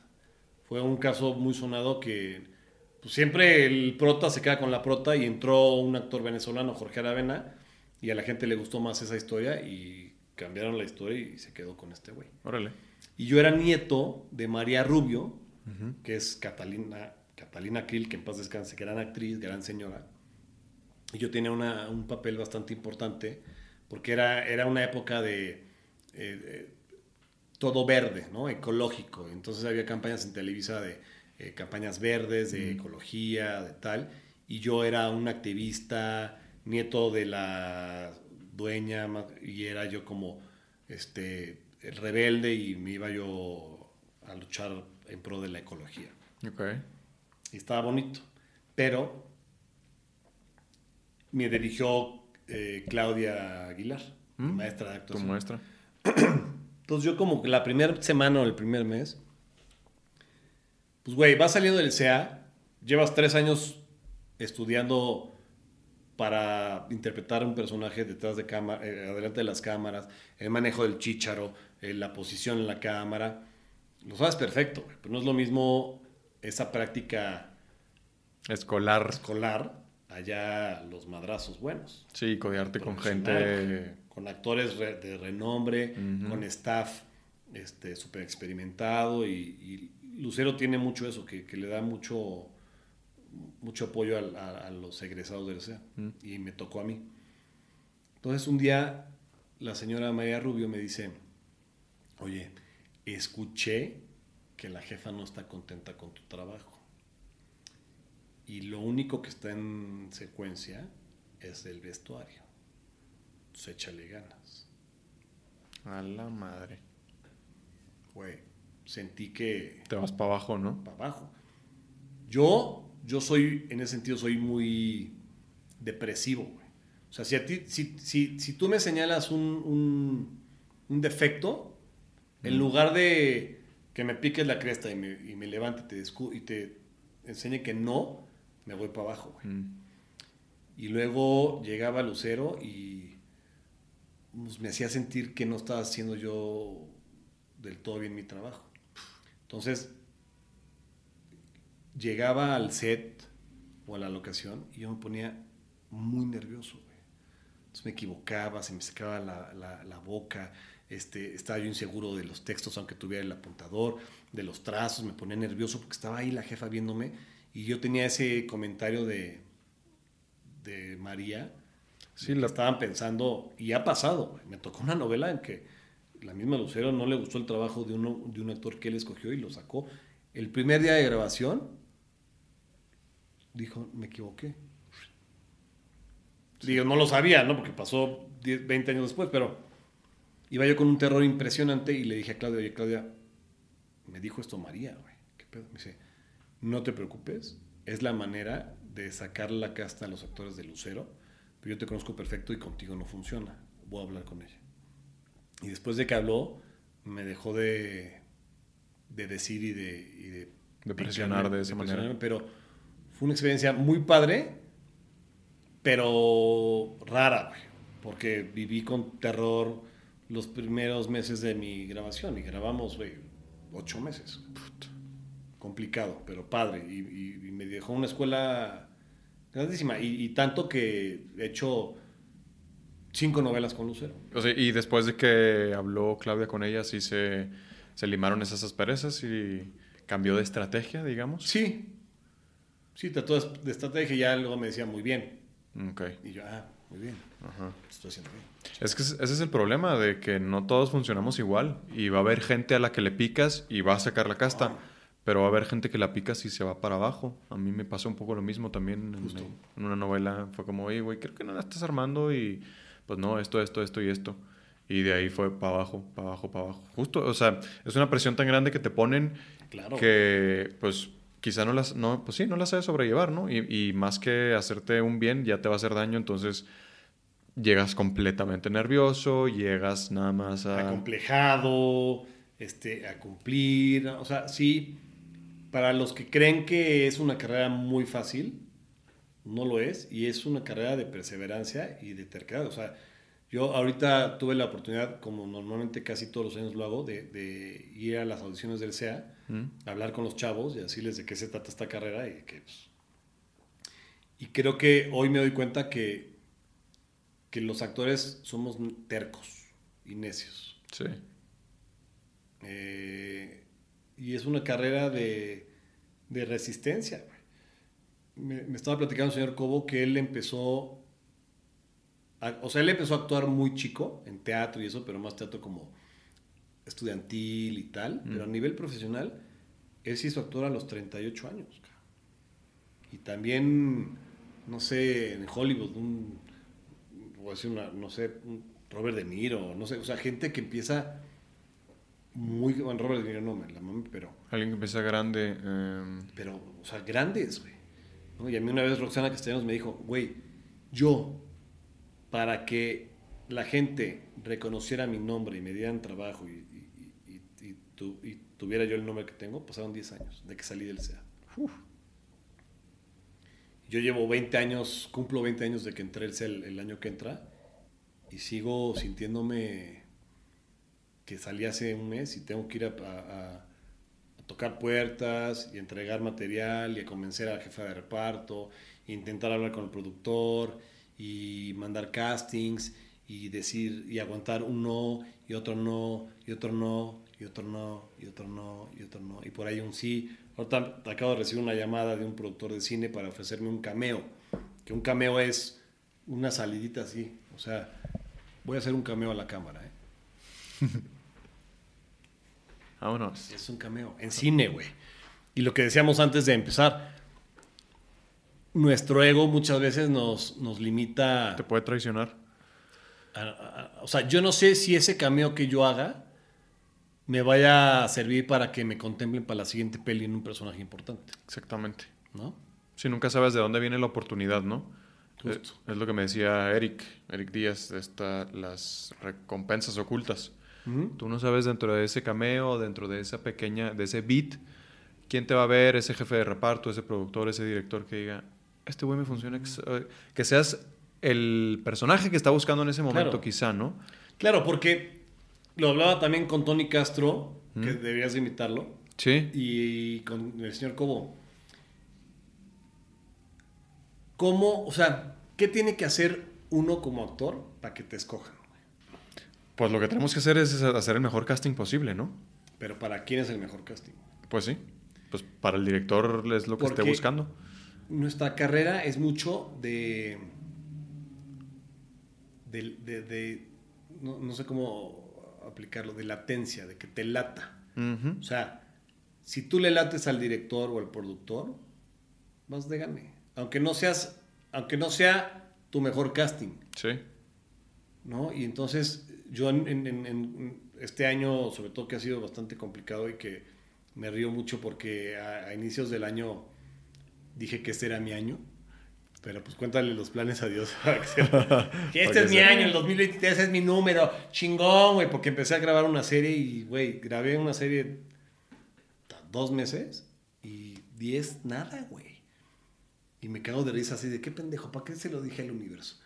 Eh, y entonces le hablé a dos, le escribí a dos jefes de reparto, a dos jefas de reparto, que hice casting con ellos, que me comentaron que les había gustado mucho mi casting y, y mi perfil, la chingada, y a la fi- al final no me dieron el personaje.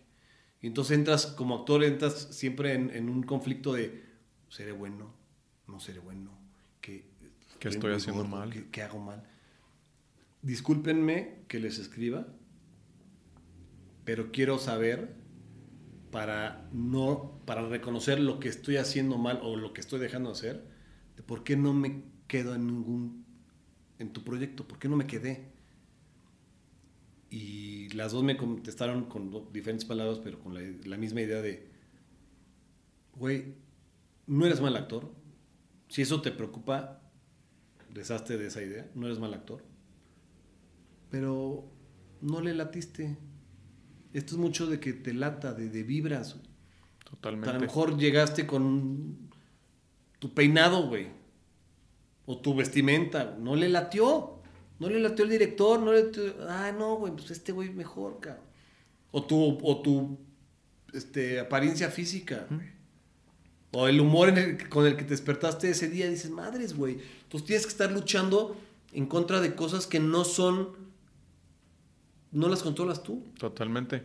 Creo que tiene que ver mucho también con nuestra esencia. O sea, pueden, pueden haber dos actores muy similares físicamente que se aventaron un gran casting, eh, encontrando el personaje. O sea, técnicamente perfectos, ¿no? Pero las esencias son las distintas y eso es lo que, lo que desarrollamos en nuestros personajes, ¿no? Al final del día le vas a dejar una esencia, la- perdón, le vas a dejar tu esencia al personaje. Por más que estemos tratando de desprendernos, Sí, sí. desprendernos de nosotros y entrar en el tú. personaje, hay algo de tu esencia, ¿no? Y, y esa es la que va a eh, depender de, de que te escojan o no. Que diga, es que la esencia del personaje que está buscando el director es, esta, este la tiene no este este. güey. Es como ir a comer un taco, güey. Un taco al pastor. Ajá. Sí, es- es taco al pastor, güey. En todos los restaurantes de tacos al pastor dice taco al pastor, pero en todos son diferentes, güey. Sí. ¿No? Ahí, ahí va a haber una cosita ahí ligera de un saborcito. Entonces de... tú prefieres ir a una taquería y José Manuel a la otra. Sí. Y a ti no te gusta la otra y viceversa. Entonces es cuestión de, de feeling, de, de, de, de- Sí, güey. Y es, y es algo bien jodido, güey, porque Sí. pues, estamos enfrentándonos todo el rato a eso. A que tu esencia le lata al que te va a dar el trabajo. Totalmente, y esto que dices de que somos muy tercos, o sea, creo que sí va por ahí como entre tercos y un poco de inconsciencia. O sea, yo me veo un poco a mí antes de, de- de- de venirme para acá y de decir, pues sí, había mucha gente que me decía, güey, pues es un medio complicado, está lleno de vicios, bla, bla, bla, eh, es difícil, puedes no tener mucho trabajo, no cualquier alarma, pero como que sí tenemos esto de, ah, pues a huevo, o sea, de que quiero intentarlo y, se- y, y como que vivirlo en carne propia, ¿no? Y ya una vez que estás estudiando eh, y, y experimentando más cómo es la industria, también como que hay algo de decir, no, pues venga, o sea, sí, O te das cuenta que sí, ajá, pero te das cuenta que tú puedes. Y, o sea, saliste tú del CEA hace 10 años. 10 años. Yo sí creo que a todos nos llega un momento. A todos nos llega el momento. Sí, Pero hay niveles, ¿no? Y hay, o sea, yo afortunadamente no he dejado de trabajar, que no es, no es como me gustaría, me gustaría trabajar más. claro, sí, lo que te Pero no he dejado de trabajar. Eh, ahorita en este momento que ya soy padre de familia, que ya tengo un compromiso con eh, mantener un hogar y tal, que afortunadamente tengo una esposa maravillosa que me ayuda en, en- en- en esos gastos, en esos temas, y que muchas veces no entiende mi profesión, pero está ahí. Pero a todos nos llega un momento. O sea, yo, yo, yo me veo reflejado en ti hace 10 años y a lo mejor no tenemos la misma suerte, pero, pero sí vamos por el mismo camino. Y unos se tardan más que otros. Pero el chiste es... Y mira, la ventaja de nuestro trabajo es que, eh, a diferencia de los trabajos convencionales, tú te jubilas a los 65, ¿no? Mm, Y tú puedes seguir trabajando a los 100. Totalmente. O sea, Ignacio López Tarso trabajó hasta el último minuto. cabrón. Sí, sí, sí. ¿no? Don Eric del Castillo está grabando una novela y no sé cuántos tiene, más de 80. Eh, yo trabajé con, con Susana Alexander que tiene 70 y feria y puta, güey, es un cherroble y con...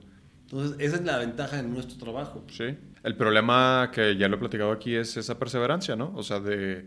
eh, o sea, sí, como que sí sabemos que te llega tu momento, pero ¿Cuándo? ¿Cuándo te llega y qué vas a hacer para sobrevivir? Sobrevivir psicológicamente, económicamente, todo, Pero tú ¿no? lo estás haciendo, tú estás haciendo un podcast, güey. Sí, que sí. ev- es- eventualmente te va a dejar para, pues, para, a lo mejor no vivir como te gustaría, pero sí para pagar las cuentas. güey. Claro, sí, pues es, es eso, ¿no? Ir encontrando caminos o maneras en las que puedas, eh, eso, subsistir económicamente, psicológicamente, físicamente, porque puede, Académicamente, cabrón. ajá, porque puede ser pesado. Muy. Pero es una carrera bonita, ¿no? Al final muy del día chingona. se disfruta. Muy chingona. Se disfruta cabrón. Yo creo que te pasa esto, o sea, yo como que sí me, me he cuestionado a veces de decir, güey, bueno, pues será que ya me dedico a otra cosa. Ay, güey, perdón. Pero llego a un llamado, sobre todo como en estos últimos años, me, eh, como he, he tratado de ser muy objetivo. Y llego a un llamado y digo, a ver, güey, ¿cómo me siento estando aquí? Y cada vez que llega un llamado es como, güey, estoy en mi pecera, o sea, esto es lo que quiero hacer. Justo. Güey, todos los actores tenemos estos baches, güey, ¿no? Estas preguntas que surgen de, güey, ¿será lo mío? ¿Me dedicaré a otra cosa? Unos le hacen caso a, a ese diablito o angelito, no sé cómo decirle, de, de, de, de- desafanarse y de Sí. Pero todos tenemos esa pregunta. Yo hace años intenté ser vendedor de seguros, güey. Dije, güey, en lo que no tengo trabajo, pues vender seguros, la chingada. Fui tres semanas con pantalón de vestir, con camisa que tenía yo tres, este, sintiéndome todo raro y dije, no, güey, no, o sea, yo no puedo estar detrás de la gente chingándolo para que me compren un seguro, no, o sea, no. Y vi a un compañero del SEAT que estaba también ahí, güey. Dije, ay, me atravesé, perdón. Este, dije, no, güey, no, yo no me veo así. Y a, a los años, puta, güey, a ver, poner un negocio. un- siempre va, va a haber esa inquietud de, de, de intentar estabilizar esta inestabilidad que nos da la carrera. Pero es eso, o sea, si, si- si tienes amor y tesón y perseverancia y no tienes que dejarlo para poder dormir bajo un techo, pues güey, vamos a estar ahí de tercos. A darle, ¿no? Sí. De tercos, siempre, siempre. Me acabo de acordar, vi un video de, como una entrevista de Judy Dench, esta actriz, Sí, ¿es sí, inglesa? Es inglés. Sí, ¿verdad? La que hace de, de M10. ¿no? Exactamente. Eh, en donde dice que su éxito se debe completamente a la suerte. Dice, güey, yo no era la mejor actriz de mi generación, no lo soy quizá. Mi éxito se debe a que estaba en el momento correcto, con las personas correctas, y me tocó que por ahí fui empezando, pero es meramente suerte. Y, parte de lo que hablábamos, ¿no? Que es de tu esencia y de cómo vienes este día y lo que sea. También es mucho como de relaciones y de estar en el momento. No sabes cuándo llegaste y conociste al director o conociste a este. O sea, yo he escuchado muchas O historias de de, que te éxito. vieron, ni siquiera que te conozcan, de que te vieron. Exactamente. ¿Cuántas historias no hay de eso? De que, güey, me topé y salí a echarme un cigarro en, ahí en los pasillos de Televisa, me encontré al director y me invitó al casting y me quedé. Es como, güey, Justo. ¿no? Entonces, esta carrera es tan subjetiva que pues cuesta trabajo agarrarle la onda, pero... Yo tengo un, un ejemplo que, que me genera cierta envidia, pero de la buena. que no todas la tienen, pero Memo Villegas, güey. ujú, Memo Villegas, alguna, alguna entrevista escuché que ese güey entró al, no sé si al CCC o al CUT, una cosa así, que por su este, apariencia, pues le decían que no iba a poder ser o interpretar grandes personajes y la Mm. fregada. Y donde yo lo conocí fue en Backdoor. Y donde despuntó fue el Teniente Harina. Sí. Ese güey tiene una voz muy peculiar, muy llamativa. Tiene una vibra muy cabrona, lo que decías tú, una esencia bien diferente. Y ese personaje del Teniente Harina le ha dado todo el trabajo del universo, güey. Todo el trabajo del universo. Ahorita está en todo. en Le todos hicieron, le hicieron un spin-off de ese personaje, güey. O sea, una serie derivada de esa interpretación magistral que se volvió viral, que se volvieron memes, que se volvió un, un, tributo a las bromas, a disfraces de Halloween, a todo, güey. Sí, sí. Trabaja en cine independiente, en cine comercial, en novelas, en películas. dices, wow, cabrón. Esto que decimos, no sabes qué proyecto te Claro, va a... Por un personaje, por un, un sketch. Que, que a lo mejor, que también es, es muy buen actor. Pero, pero ahor- ahorita yo, yo me pregunto, ¿qué es ser un buen actor, güey? Es bien relativo. Muy es subjetivo. bien subjetivo, cabrón. Sí. Bien subjetivo. O sea, no hay una definición de... Yo creo que hay, hay, hay buenos actores y malos directores. ¿no? Porque el actor siempre pues, se rige por órdenes y, y directrices de alguien más. ¿no? El actor tiene que ser intuitivo, pero no, no, no te gobierna solo. güey. exactamente. Entonces, puede ser una mala dirección a un buen actor, pero en pantalla sales tú, no sale el director diciéndote que digas o qué tal. Entonces, el mal actor eres tú. Puedes ser un mal actor con una excelente dirección y puedes decir, qué buen actor. Pero gran parte de ese trabajo es del director. Entonces, es bien relativo y bien subjetivo. de- Tengo un ejemplo de, de Voces Inocentes, Mm. esta película de Luis Mandoki de unos niños, de un tema de una guerrilla del Salvador, de una parte de Sudamérica, en donde el protagonista es un niño que no era actor, pero tenía esa inocencia de niño. Y en pantalla, wow, el chamaco, güey. Y todo es gracias al director. Galitza, güey. Eso te iba a decir, en Roma, ¿no? O sea, lo hace increíble siendo no actriz, ¿no? porque es natural y porque eh, este, Iñárritu tuvo la gran idea de no entregarle a nadie el guion y de llegar al set y decirles, ok, esta escena va de esto. Por acá, Ah. sí, ¿no? Cuarón. Cuarón. Sí, sí, sí. Cuarón. Sí, sí, o sea, su, su- la, la visión fue completamente de él. Por eso se logró como se logró, ¿no? Mames, güey.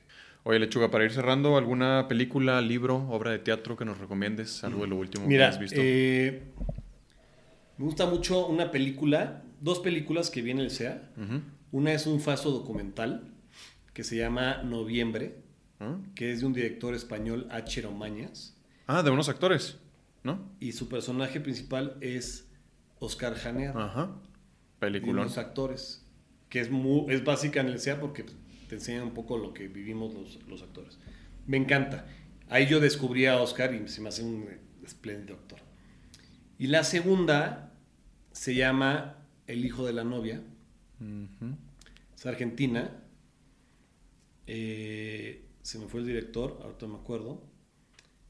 Sale el crack de cracks, eh, Ricardo Darín. Mm. Lo mencionó tú anterior, este, Sí, Esteban. Esteban. Eh, Es una historia muy bonita de, de unos papás que se vuelven a casar. Una tiene Alzheimer y entonces a los 80 años se vuelve a casar con su marido porque no se acuerda. Y toda la historia y la actuación es magistral. Ricardo Darín a mí me fascina. Y yo creo que esa es de mis películas favoritas. Eh, ahorita no te puedo decir de otras más actuales porque me la paso viendo Paw Patrol, este, Peppa Pig. Peppa Pig, todas esas. Em, no soy mucho de, de literatura, Mm. falta. Y de obras de teatro, em, tengo que ir a ver siete veces a Dios. Yo tampoco la he visto. Pero me han dicho cosas maravillosas. Yo he escuchado de las dos. Pero... ¿De las dos? Sí. Ok. Pues hab- habrá que verla. Sí, sí, tengo muchas ganas de verla. Habrá que Pero verla. sí he escuchado un poco ahí de que muy buena y un como... mm. Y ahorita, ahorita eh, apelando a mi sobrenombre de Lechugol, que soy amante de los deportes, estoy viendo la segunda temporada de Welcome to Wrexham, que es un documental de un equipo de fútbol en Gales, de una quinta división profesional, que compró Ryan Reynolds Ah, y otro actor que se me va su nombre, que sale en eh, Always is Sunny en Filadelfia. Y está, bien- está muy padre porque pues, un actor de Hollywood canadiense compra un equipo pro- semiprofesional en Gales y cómo, cómo le ha ido dando esa fuerza para ir eh, subiendo de división. Órale. Entonces, si les gusta el deporte y el fútbol, creo que es una muy buena serie para ver. Ah, lo voy a ver. Welcome to Wrexham está en Star, eh, Star Plus. Star Plus, ajá. La de Beckham en Netflix, ¿ya la viste? La empecé a ver, la he dejado ahí en stand-by. ¿No te gustó? Este, no me ha atrapado del todo. ¿En serio? Sí, güey. A mí se me hizo muy buena. No me ha atrapado del todo, eh, no sé por qué. Probablemente porque de pronto llega Lorenzo y me pide cosas y no le pongo como este, 100% el, el foco. Y comencé a ver eh, Ojitos de Huevo en Ah. Netflix. Sí, sí. que me parece un- un- una bu- muy buena oportunidad de, de ficción slash realidad con, con un comediante que eh, tengo ahí una disyuntiva entre eh, los TikTokers, Mm. comediantes, estandoperos que vienen a quitarnos oportunidades. Hey. Que ese igual en, en otro episodio podemos tocar el tema, Sí. que está muy complicado y Sí, complejo. sí, sí, es todo un tema. Pero me pareció bien hacer este ese, ese sitcom de una persona que es invidente, que es comediante y que tiene otra visión de la vida. Sí, se ve buena. Déjame. Échale. Sí. Este, sí, güey. Entonces, es eso lo que puedo recomendar. Vean la, El hijo de la novia. Mm, no la he visto, la voy a ver. ¿Noviembre la viste? Sí, Es muy buena. sí, es muy buena, es muy buena. Y el, el hijo de la novia, no- creo que no está en ninguna plataforma, pero yo hace años la compré en Mix Up, imagínate, Mm, en 50 baros, güey. Órale. Entonces por ahí debe andar. Sí, sí, la voy a buscar. Eh, ¿Tu ideal o tu meta? Mi meta, puta. Trabajar, güey. Trabajar, eh, trabajar siempre, seguido y ser un buen papá. Mm. Darles ese ejemplo a mis hijos de, de- de ser un buen papá y profesionalmente trabajar, güey. Y trabajar engloba muchas cosas. Trabajar en el extranjero, trabajar en otro idioma, Mm. trabajar en, eh, y, y ser premiado, güey. Este, trabajar, güey. Para eso estamos, para trabajar, güey. Ahora estoy bien, está complicado porque llevo 2021, creo, que fue mi última novela y la agarré empezada. Afortunadamente ahí han salido cositas, ¿eh? pero, pero luego veo gente que somos muy envidiosos los actores, que, que, que trabajan un proyecto y luego otro y luego otro y dices, puta, ¿cómo le hacen? Entonces, mi ideal es trabajar en lo que me gusta. Eh, ¿A qué te hubieras dedicado si no sería esto? A ver, te diría la, la pregunta más común, futbolista. Ah, pues claro, estabas... futbolista. O sea, yo, yo soñaba, yo jugaba cuando era niño, eh, cuando nos tocaba venirnos en camión a ver a mis abuelos. Ajá. Yo sabía que íbamos a viajar, entonces me ponía pants y una maletita. Y yo me imaginaba que yo era un futbolista viajando en el camión al estadio. Órale. O ahorita ya con unos años más, cualquier deportista profesional, beisbolista, golfista o, o- o futbolista, me hubiera encantado. Pero ese es como un tema muy similar a esto, que es, eres figura pública. Sí. Si no, me hubiera gustado ser arquitecto o chef. Ah, chef es bueno. Sí. Qué rico. ¿Y eres bueno en la cocina? Aparte de los asados. Tengo instinto. eh, me gusta, pero me da hueva recoger y lavar. Sí, yo igual. Sí, es como puedo cocinar, pero ya... Sí, sí, que bueno, a lo mejor me recoger. pido algo. Sí. Sí. Totalmente. Pero sí me hubiera gustado ser cocinero, güey. Y aparte del arte, ¿qué te hace feliz? Mis hijos. Mis hijos ahorita es una cosa inexplicable, güey. Cabrón. Sí. O sea, sí lo, es una joda, es, es una responsabilidad muy, muy grande Sí, y sí. muy cara. Pero, güey, este, tengan hijos, güey. Bueno, no, no, no, no, no sé, güey, es un consejo. Pero se- me hace feliz ser, estar con mis hijos. Perdón, ya te metí, güey. No, no pasa nada. Este, y jugar golf, aunque soy muy malo, me divierto mucho. ¿Tienes mucho jugando golf? Dos años. Ok. No tan regularmente como, como se debería de, como debería de ser para bajar tu, tu handicap, pero me encanta. Me, me divierto y con un buen tiro, un buen pot, ya se, eh, fue- se hizo el día. Oye, ¿y redes sociales? Redes sociales, TikTok, Instagram, X, como Lechugol. Ahí me pueden seguir. Síganme porque necesito treparlas para que me paguen más dinero en las campañas. Porque es también un- una parte de nuestro trabajo. Sí, hoy en día es una vertiente, ¿no? Una O sea, vertiente. que puedes ir ahí alternando con, con la actuación y todo. Justo. Buenísimo. Pues ya está, pues Arroba muchas gracias. Este, Andrés, placer. ¿Cuánto nos aventamos? Más de una hora, ¿no? Sí, sí, que yo creo que... es que, que- si me sirves otra, otro vasito o un café, nos aventamos cuatro. Sí, fácilmente. Ya, ya, ya ahorita salió este otro tema para, para tocar para la siguiente. Eso te iba a decir, o sea, nos aventamos la siguiente cuando tú quieras. Aquí está la puerta abierta. Ya que brinquemos el año, que ya falta poco, ahí nos aventamos la otra y, y tenemos para platicar. Es correcto. rato, así este, no, no lo haces, normalmente yo me voy a salir un poco del script. ¿Qué viene para ti para el año que entra? ¿Qué viene para mí? Espero mm, meterle eh, al podcast esto que te estaba diciendo, como de... Como lo estoy sacando cada 15 días, yo creo que lo haré... Digo, y esto no por falta de, De interés. de interés, sino pues entre el tiempo. Logística pura. Ajá, logística y, y tiempo. Eh, pero yo creo que quisiera meterle a eso como para estar sacando uno a la semana. Y esto que te decía también de, de sacar reels, que no encontraba yo mi esencia en redes sociales, te digo que no, no se me da estar subiendo y hablándole a la cámara y posando y esto y el otro.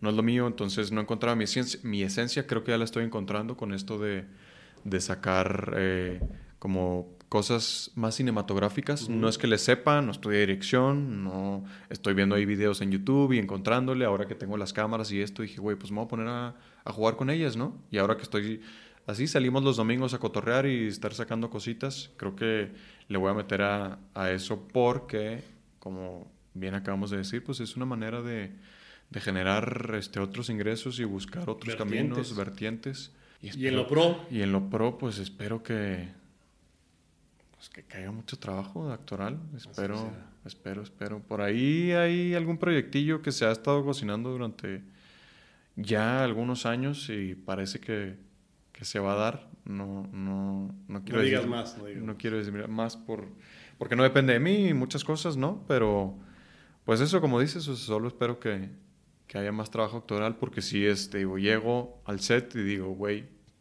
esto es lo mío. O sea, Disney. Completamente. Y sí, como que no me veo trabajando en algo que no me guste, ¿no? O sea, llegar a la oficina y, como bien decías, eh, como que digo, no. Gente, gente, lo que sea que hagan, laboralmente hablando, que les guste, que les divierta. Si están, si son cajeros de una horrera, si son barrenderos, si son ejecutivos y se despiertan todos los días diciendo qué hueva, retírense. Ahí no es. Ahí no es. Es correcto. Dejamos la puerta abierta para la Seguro que sí. siguiente. Seguro que sí. Muchas gracias por No, venir. hombre, gracias a ti. Hasta que se me hizo. Por fin se nos hizo. A huevo. Chingón. Gracias. Gracias. Y pues nos vemos el próximo episodio. Adiós.